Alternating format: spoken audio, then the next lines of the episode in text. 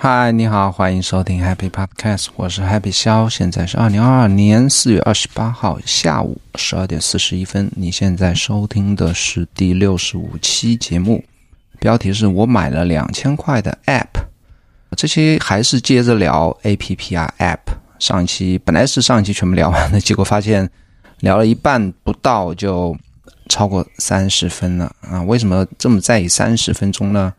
我一个人这边讲，不停的讲，如果讲了超过三十分钟、四十五分钟、一个小时，那很多人可能听一次，下一次就会觉得这个人是不是太啰嗦，就不太不太会乐意再听了。所以我尽量把想讲的话压缩在三十分钟。其实我觉得更好一点，可能是不是十五分钟会更好一点？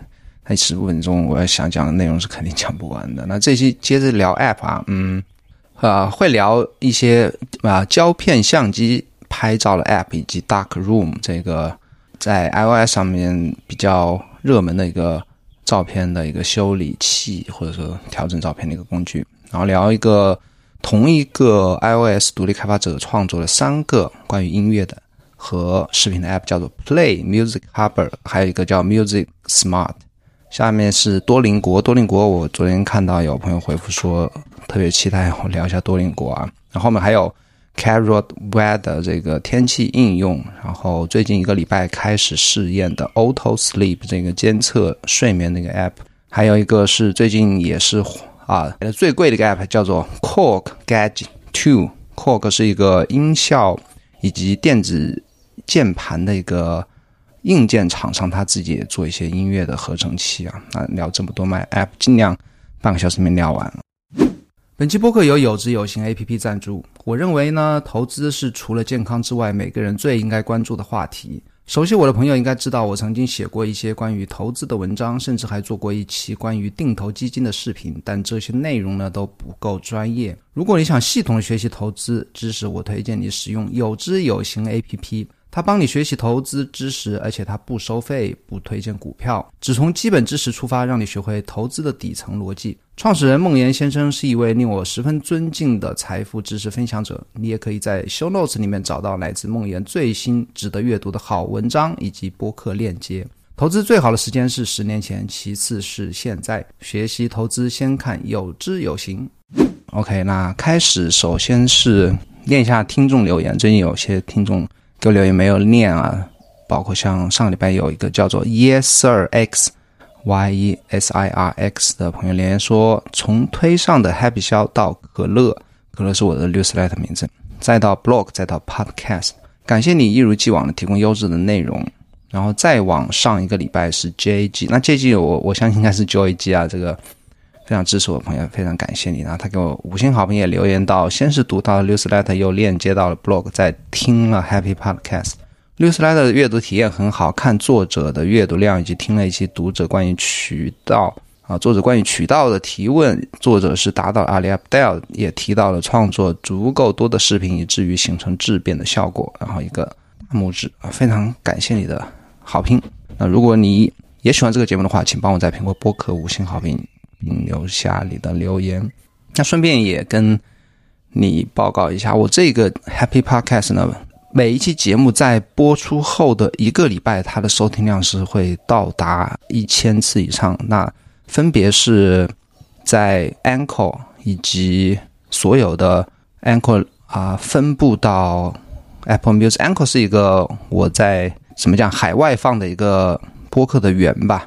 但其实我的语言分三个，其中这一个是 Anchor，Anchor 包括它会分发到 Spotify 及所有中国区以外苹果播客以及其他的一些啊通用型播客平台，可能需要科学上网才能下载到的。但它 Anchor 所有包括所有的链接，Anchor 的收听量是一个礼拜之后是差不多两百五十左右。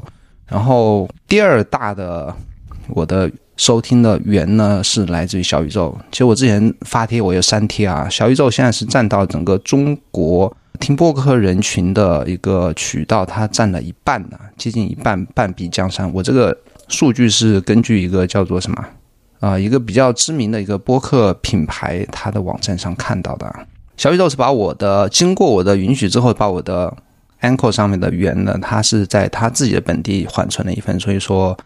它上面收听量是不计算在我的 Anchor 的那个数据里面的，在小宇宙是的收听量一个礼拜之后差不多是两也是两百五十左右，那这就是五百，然后另外五百是来自于哪里？来自于中国去苹果播客的源头，也就是喜马拉雅。哎呀，由于种种原因吧，如果你想向上架中国去苹果播客呢，那你必须通过什么荔枝啊、喜马拉雅啊。但最近我听说啊，你自己在做一个啊种子，比方说有一些第三方的。播客提啊，播客的一个让你放你的播客的平台，比较像那个一个中国人在日本的做的，还叫什么 Type Log 吧，好像叫 Type Log，好像是说你从 Type Log 你去在中国去提交也可以上架，但我这个没有人任何人可能保可以保证啊，可能是他的个例，也可能是我去申请提交的就不一定可以了。所以为了上架中国区苹果播客，我还是。放在了喜马拉雅，喜马拉雅是没有任何我的链接的，哪怕我在 show notes 里面放链接，也是不会提交上去的。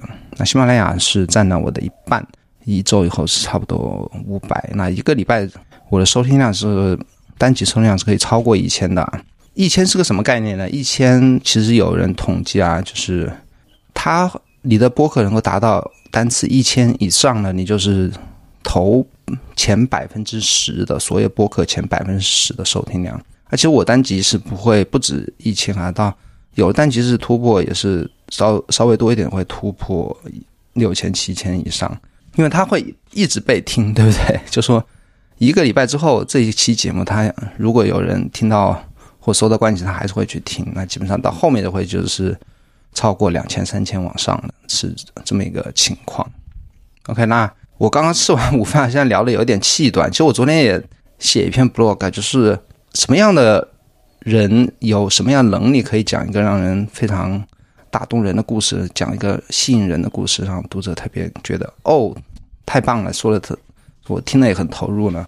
那就是欢迎你去我的 blog 看一下这篇文章啊。终极的原因就是讲故事的人一定要带着非常饱满的情绪，非常投入的情绪，然后。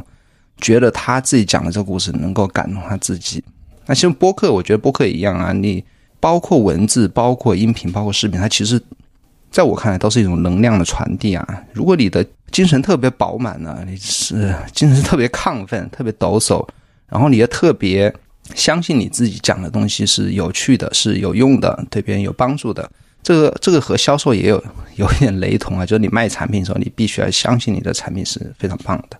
只有当你一个非常饱满、非常投入的情感去讲播客的时候呢，那个播客才是一个在你力所能及范围里面达到你最高标准的一个播客。那我现在讲的有点气短啊，因为我刚刚中午刚刚吃，现在十二点半得过一点嘛，刚刚中午吃完饭，中午吃的啊酸菜鱼也吃的特别饱，吃了两碗饭，就有一点气短。但没关系，我还是我觉得精神今天精神还是蛮好的啊，是待和我待会要讲的那个 auto sleep 有有点关系，因为。最近睡眠还是还挺 OK 哦。我再讲啊就是还是关于精神啊。其实如果我能喝咖啡的话，我终会应该是会喝一杯咖啡再来讲。最好时间应该是上午了。我觉得上午清晨五点半起来，然后泡杯咖啡开始讲的话会比较好一点。那我还前不久还看到那个啊，我之前曾在播客里面讲过的那个窗窗饭，他是每一期播客之前他喝两罐红牛，喝两罐红牛，他拍了一张照片，他。在录播之前就已经把红牛摆在桌子上，边喝边来录。所以他的播客里，如果去听他那个播客节目的话，他是整个节目非常亢奋的，自己自己讲自己笑啊，自己被自己逗乐。那这种情绪是会感染到会感染到听众的，他会觉得哎氛围很好啊。现在流行个词叫 vibe，对不对？你如果能够听播客，本来是一件放松的事情嘛，如果能从播客中得到快乐、得到放松，那他下次会。读听众就会下次会接着对你有好感，会接着回来听。我跟他讲第一个啊，就是 Dark Room 以及胶片相机，聊两个胶片相机，一个是 Normal Normal Cam 吧，叫 Normal Cam，它是一个中国开发者，应该是或者叫产品经理吧，叫飞猪啊。我对这个人不太了解，但是他是一个比较具有话题性的人物。Flag Pig Flag Pig 他的一个产品，我是在两年前用过它，我是订阅了一年，但后来他好像经常打折啊，他一百。一百四十九吧，就是一百五十块钱一年，那经常打折七十五块钱。为什么喜欢 Normal 相机呢？Normal 相机它是模拟了很多哦。我我先聊一下，我简单聊一下我自己摄影经历吧。我在零八年汶川大地震的隔天，我就去买了我垂涎已久的数码相机。为什么汶川大地震第第二天去买呢？因为我当时非常节省，因为刚刚买房要还房贷嘛。但是看到就是人的生命这么脆弱，自己有兴趣爱好，就还是应该不要不要等到自己啊没有机会那一天，然后只有后悔啊。就是想的比较开一点，就是该花钱自己喜欢的就要买，然后开始玩。啊，尼康相机当时是买了 D 八零，D 八零后来玩了一年就出掉了，因为玩了胶玩了数码相机半年之后就开始玩胶片，买了很多胶片相机，然后没有买很贵的，像徕卡我是始终没有玩过，徕卡和禄来啊，但是我啊比较垂呃也是比较想买的心水的，我想每一个玩胶片的人都会想买，但是对我来讲是超过的能力范围，但我们还是玩了很多其他经典的双反呐，像。买了一些双反吧，包括那个，我现在连名字都记不起来了，像妈咪呀吧，妈咪呀的双反，还有它的那个幺二零画幅的相机。然后我最多的系统还是尼康的胶片相机啊，像 FM Two，以及一些一些经典经典焦段的定定焦镜头。然后买的最多的是奥林巴斯 OM 系统的，我是。经过我手的 OM 一、OM 二、OM 二 SP、OM 四，包括一大堆 OM 镜头，包括最近还在买 OM 镜头啊，一个买了一个 OM 二十四 F 二的一个非常经典一个镜头，等等嘛，包括我玩那个中画幅相机也买了很多胶片，到现在那个 啊冰箱里还有很多非常经典的一些幺二零的一些胶胶卷呢，那个富士的叫什么 Portra。哎，我忘记那个具体的名字了，但是就还是有一些我自己玩胶玩摄影的一些经历啊，所以我对那些 normal 相机里面它那些比较经典的一些幺三五的或者幺三五或者幺二零的一些相机是比较了解。但是 normal 它是一个什么样的？它就是模拟一些相机，但是它不谈胶卷。那实际上是什么情况呢？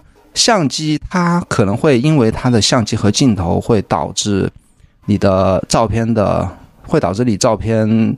呈现出不同的效果，但是呢，最终决定的效片胶片相机照片效果还是你的胶卷，而不是你的相机啊。我觉得他这个理解理解和我的理解有些偏差吧，但是还是不妨碍我啊能够有一些 怀旧情节。包括它有一些比较经典的，像那个康泰时的 T 三，它是有模拟的，还有一些这些经典的相机啊，如果之前想买没买或买过的康泰时的呃。T 二还有一些什么相机啊？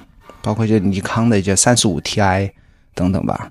后来呢，就就因为它是订阅制嘛，在订阅快结束的时候，我又看到 FIMO 啊，FIMO，那它就比较符合我刚才讲的，由胶卷来决定你的画质。那就其实比较经典的一些呃胶卷叫 Na Natori 吧，就是那个夜光夜光一千六，这个胶卷是我当时玩。啊，也是富士出的。我当时玩胶卷的时候是觉得特别贵，买不起。我一直想买，没买了。它单它单卷胶卷应该就超过一百块钱，非常贵的一卷胶卷吧。那这个 FIMO 也都有模拟啊，包括很多幺二零的胶卷，它不光是模拟那些胶卷，它拍出来的那个效果是和我理解的这些胶卷是完全一样的，所以我就特别喜欢它。最近最近两年呢，就停止使用，停止订阅 Normal 之后，一直在使用那个 FIMO。然后买了所有的胶卷，好，好像最近还出了 Lifetime 吧，就是终身更新。但是，它这个 App 已经已经转手了，现在是另外一个团队在用。那就还是买了 FIMO 的 Lifetime，但是呢，最近开始使用 Darkroom 来配合原生的拍照的应用。为什么呢？因为胶卷相机啊，它的优势是你不用后期，但是劣势是。你也没没有办法后期，对不对？它已经帮你已经味精加好了，你再去调的话，其实有些细节已经丢失掉了，已经定型在那个后期那个效效果上了。还有一个劣，还有一个缺点是它启动是比原生相机会慢一些的。那这是两个它不可逆的一个一个缺点嘛？诶，如果一个胶卷相机它能够把胶卷的效果保留，同时保留原始的一个 RAW 格式的照片呢，其实也是。我觉得还是应该增加这样一个选项啊，还那就会会比较好一些。那 Dark Room 呢，就是可以有选择后期，你可以自己想调成胶片的味道的时候呢，你就去加一些，就可以去加一些滤镜啊。你不想调了就懒得调了，就可以不调。但包括 Dark Room 它滤镜，它现在可以包括连那个视频它的支持啊。然后最后它现在出了一个非常厉害的功能，叫做 Mask，就是遮罩功能。其实遮罩功能很多后照片处理软件它都有啊，但是 Mask 的啊 Dark Room 的强大之处呢，它在于它可以有 AI 识别你的前景后景，它是可以读到你。我觉得这个是 iPhone 拍的照片，它会有一些数据让你知道哪些部分是在你的后景，哪一部分是在前景。它甚至可以识别你 iPhone 以 Portrait Mode 拍出的人像模式的人的头发、肤色、眼镜、牙齿等等都可以调，非常厉害。那冲着这个功能，我就买了它的 Lifetime 啊。然后其实之前也有买解锁所有功能，那这次功能出来之后，它的 Lifetime 就不包括它之前的啊，就只只不包括之前的这个遮罩功能，然后还是买了。包括也是因为之前一直觉得一直使用那个胶卷相机应用拍照的话，还是丢失了很多啊后期的一些可能性，就还是买了这个 Dark Room，现在搭配原生的拍照应用来拍相片。那这是我的一个相机的使用应用的一个调整。接下来讲一下啊，我特别喜欢那个呃独立开发者叫做 Marcos Tanaka，应该是他人在欧洲，我相信应该是在东欧还是哪边。他做了一些 App 都特别实用啊，像那我这里不是说中国这些独立开发者怎么样，就是我觉得他们做的应用都没有什么创意啊，或者说在我看来就是做别人重复做过的事情。那这个开发者做的东西就是前无古人后无来者的。包括现在讲一下它的三个应用以及它即将推出的另外一个应用啊，第一个是叫 Play，P L A Y，其实叫 Play 这个名字你在。App Store 里面去搜，很多很难把它搜出来，因为 Play 这个词太多人用了。它是它是一个什么应用呢？它是一个非常简单，就是管理你的 YouTube 稍后看的一个应用。就说你如果看到有些呃 YouTube 视频，你想存下来往后看，其实 YouTube 本身就有一个稍后看这个默认的一个文件夹可以让你存，对不对？但为什么还要用它呢？因为就像我自己来说，我存了太多的那个稍后看，应该有一百多，将近两百个。那 Play 就可以给它打标签，它可以智能打标签，你可以自己打，你就可以把它分门分门别类的。比方我就把我那些两百多个视频分成了演讲，分成了一些啊关于效率相关的，或关于播客采访，或者或关于教程，或者关于 TED 演讲等等吧。我自己打了很多标签。然后还有一个重点的是，也是 YouTube 自带那个稍后看没有的功能，它是可以按时间排序。为什么是按时间排序呢？比方我现在有一段空闲时间，可能只有五分钟、十分钟、十五分钟，那我去哪边去找那个 我可以抽空来看一下视频呢？如果按时间排序，你就可以很很快的，就是从短到长来排序，那个你跨的可以挑一个五分钟、十分钟视频来看，对不对？这是很棒的功能。它还有一个功能就是你可以添加描述。当你可以添加描述的时候，我就把这个应用呢，我就不止把它。当做一个稍后看的应用，我在看完之后我就可以写下对这一段、对这个视频我自己看法。如果我没有看法，我直接删掉；如果有看法，我就可以不用删掉，把它留在里面。我自己添加一下一些自己描述的，以后如果想引用它的话，或者想找它的话，就可以很快的找到。它又是，另外一个优势在全平台啊，比方手机 iPhone 上，包括 Mac、Mac 上的 Safari，它有一个扩展的，可以直一键添加，你甚至都不用从 YouTube 来来导入它。还有一个好的就是它在全平台，所谓全平台就是在 Apple TV 上也有。你在 Apple TV 上点击你想看的，从 Play 里面点击想看的视频，它会直接跳转到 YouTube 里面，很快就可以在 YouTube 里面看完之后，它又返回，直接返回到 Play 里面，非常棒啊！这样一个 App 的话，我把它单独放在我自己的手机桌面上，或者。在 App TV 的桌面上，就会提醒我有空时有空闲的时间来看看，慢慢的把里面的一些视频慢慢的消化掉。包括啊，前两天看了一个视频还比较好，就会在 Newsletter 里面来跟大家分享。这是一个，也是我的一个阅读来源吧。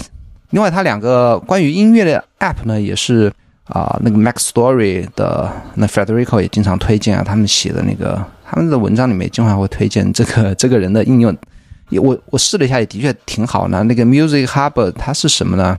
它可以让你快速导入你在 Apple Music 里面和 Spotify 和 Spotify 里面所有的的歌单里面的歌手。比方说，你有一些是吧？任何一些歌一个歌单吧，你可以从 Music Hub 里面导入这个歌单里面所有的歌手，然后就让你关注这个歌手。它最重要的功能是什么呢？它这个我不是说最重要，它唯一的功能是什么呢？就当你导完这些歌手之后呢，它的一个首页是让你可以知道这些歌手最近出了什么新歌和什么新专辑，然后以时间来倒叙让你看，是不是很棒？就是你如果喜欢哪些歌手，日本的、欧美的或中国的、台湾的等等，你如果关注十个、二十个歌手，然后你最近不知道听什么，你就可以打开 Music Hub，然后在它首页就可以。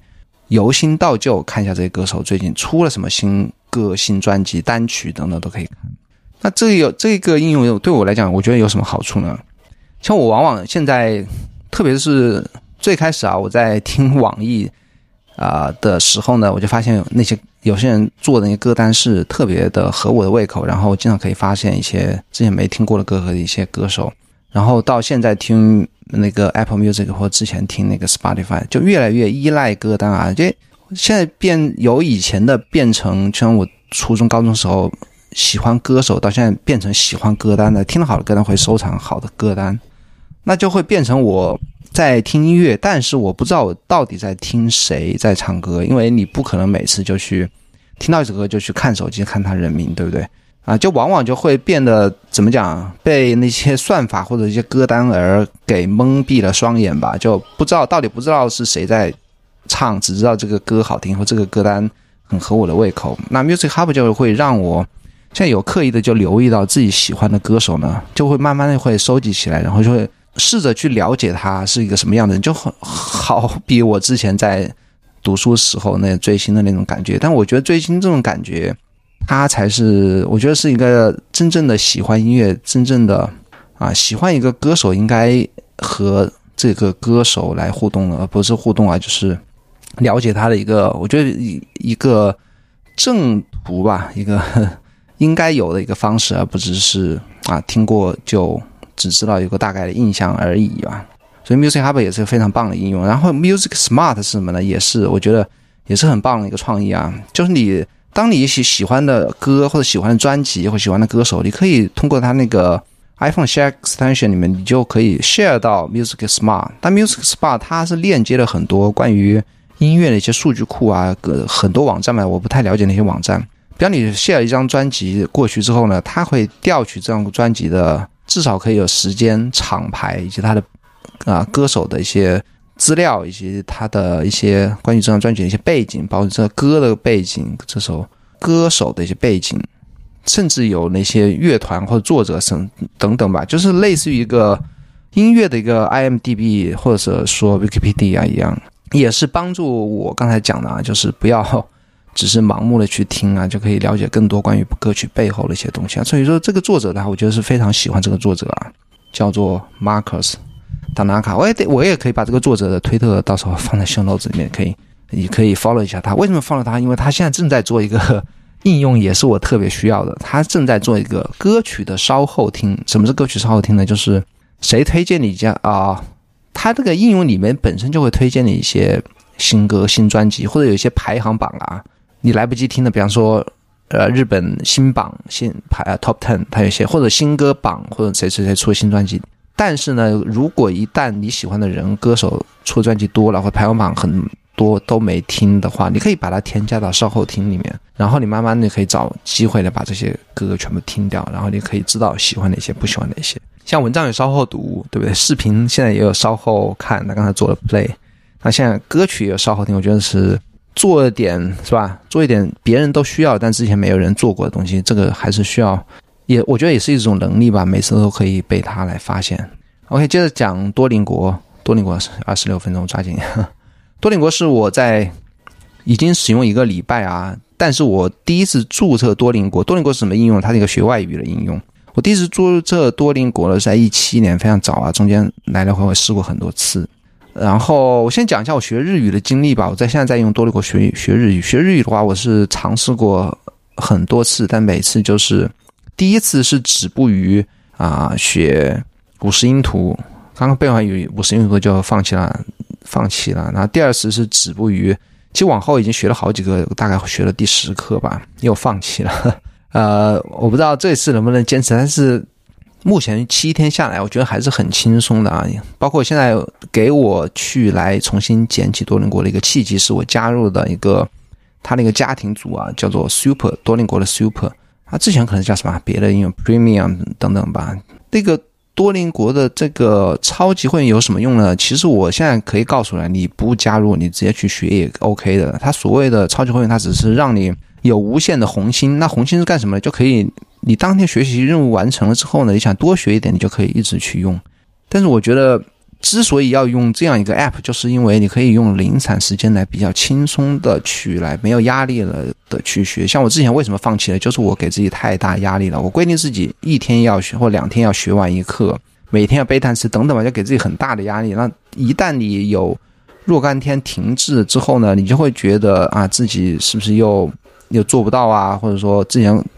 掉那么多东西，掉那么多队，能不能赶起来呀？就会压力越来越大，最后就放弃了。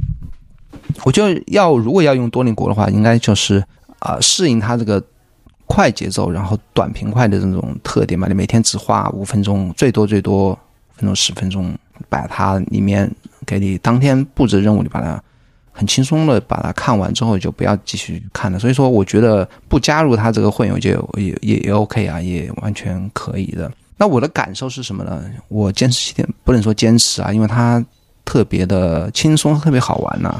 它会有不断的刺激你，比方它整个就是选择题，很少让你输入在里面打字啊。可能后面有，但是我玩了七天到现在不需要我打字，我只是用选择 A B C D 或者有些简单的连线的连线的一些答题方式嘛。它会不断的刺激你，叮咚叮咚，甚至它那个有不断有。很多卡通人物啊，然后每个卡通人物他爆出来的那个音色或者那种每个人的个人的气质啊，就好像我在旁边玩的时候呢，那个不同的卡通人物念出单词那种声音，有时候很搞笑。我们家那个我们家弟弟啊，就是旁边就会咯咯咯咯的就笑，因为他发出来的声音就比较可爱。然后他会不断的刺激你，从你在答题的时候就开始叮咚叮咚就答对了，就会刺激你得分那种刺激你的那个。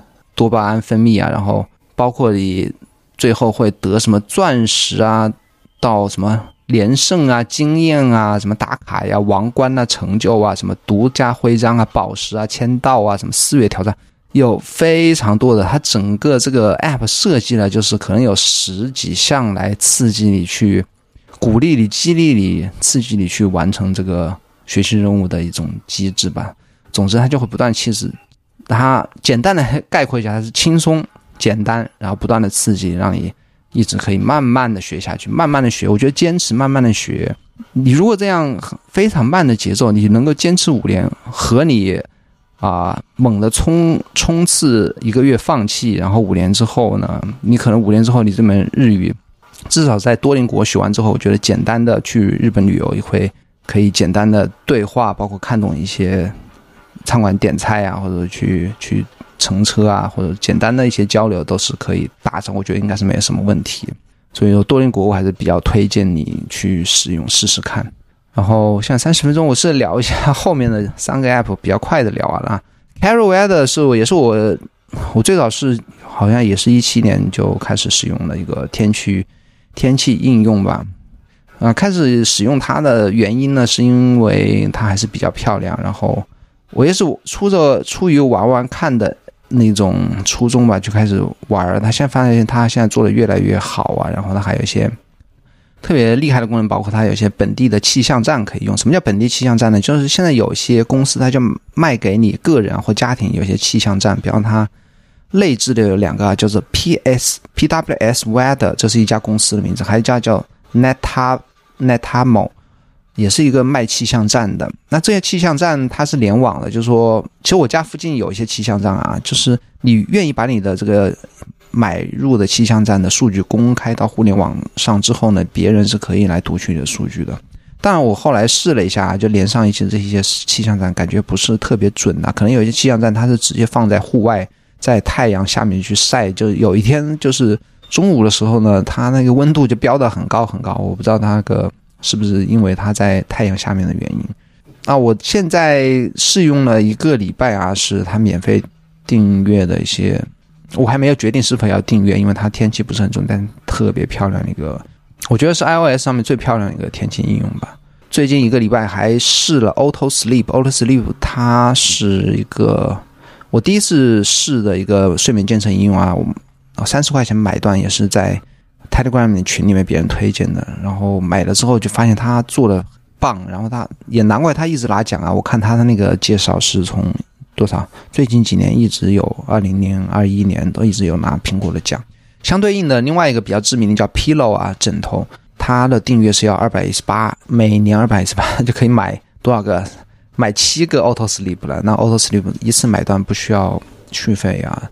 就我觉得 Auto 呃睡眠监测，我之前一直觉得啊，呃，包括今天早上听那个 Huberman 上那个 Lex 的 Lex Friedman 的一个节目，Huberman 那个是一个那个叫什么 MIT 的一个。精神科的一个什么教授吧，他讲那个睡眠监测有没有用？他的态度和我之前态度一样，他说这个东西没有用。他首先他所说首先首先你睡得好不好你自己知道。然后呢，他还说了一个比较关键点，就是说你睡的哪怕你睡的时间少，你但是你觉得自己精神还是很好，你就会觉得精神很好。但如果你用了一些睡眠监测 app 后，当他这些 app 或者说一些专家给你意见的时候，当你睡了只睡了七个小时，他会觉得他说：“哎，你睡得不够好，你深睡眠时间不够长，所以你的睡眠睡眠银行是欠款的。”所有所谓的睡眠银行是 auto sleep 里面一个概念啊。我大当然我拿来借借过来打一个比方，他会意思就是说，当别人告诉你。和你意见相左的时候，然后你又信以为真的时候，你就会真的觉得啊，我睡七个小时，以前明明很好，现在那我觉得是我睡眠有差，然后我就白天赶的精神不好。他说这种东西，所以说是没用，而且会起到一些相反的效果。我觉得这个还是安慰剂效应啊，或者说一个潜意识里的对你的啊，我觉得意识和精神力对身体是会有影响的。那这个是我之前的观点。到现在我用一个礼拜之后，我觉得至少有一个好处啊，它真的会记录你每天睡了多长时间，然后它会提醒你睡了多久，然后是不是够。你到底那要结合你自己的身体感受，你是不是够啊？包括我前三天啊，都是晚上九点钟之后追剧，我都看那个火线吧，Wire W I I R E 这个连续剧吧，就是从我上一期节目提到的那个 Plex 的朋友的 Plex 的那个影音库里面看。就特别喜欢看，每天晚上看两集，看两集，看到十点多、十一点，然后再去睡觉。早上自然醒的又形成了生物钟，每天早上六点钟醒，那就一直前三天。虽然我已经带着手表来用 Auto Sleep 来记录，就会发现一直是六个多小时、七个小时左右。然后白天精神也的确萎靡啊。然后昨天就是听从那个 Auto Sleep 建议，就建议我要把前三天的觉补回来。然后他建议我的睡眠时间是九点一刻开始睡觉，一直睡到早上六点一刻睡九个小时。我果然就是按照他这样操作呢，我就真的是昨天晚上睡了九个小时，早上起来。那今天一天呢？今天至少今天早上看到现在为止看来一点都不困啊，精神是的确比较好。那这个我就觉得他对我的是一个是一个最有用的地方。当然，它还有其他很多的功能，像它的血氧检测啊、呼吸检测啊、心脏的。跳动的一个检测啊，深睡眠时间、短睡眠、浅睡眠时间，包括那些什么睡眠银行负债多少、何时睡入睡的一个建议吧。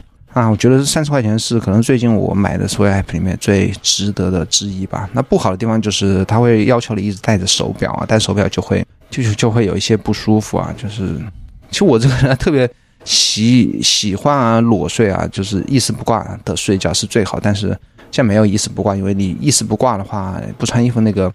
肩膀容易还是容易吹风会着凉啊，但我就说能不戴手表就不戴最好，但是戴了一个礼拜之后还是还 OK。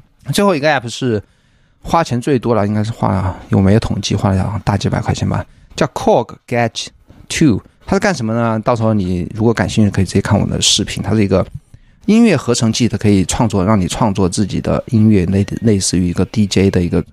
那种舞曲创作的一一个应用吧，啊，除了它的这个应用单独要买之外呢，是一百二十八，它原价是两百五十六，我恰好碰到五折，我就买了。它还会有额外的内置的，不是很多内购啊，就是它自己 app 里面有很多的合成器，我也买了很多。包括我想还想买它那个 Korg，它本身是做那个键盘那个公司啊，还想买它那个 Korg Nano Key Studio。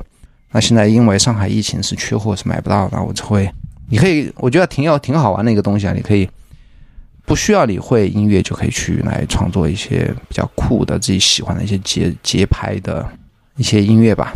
本期节目就聊到这边，有点超时啊！如果喜欢这个节目，请帮我在苹果播客上点击五星好评，并留下你的留言。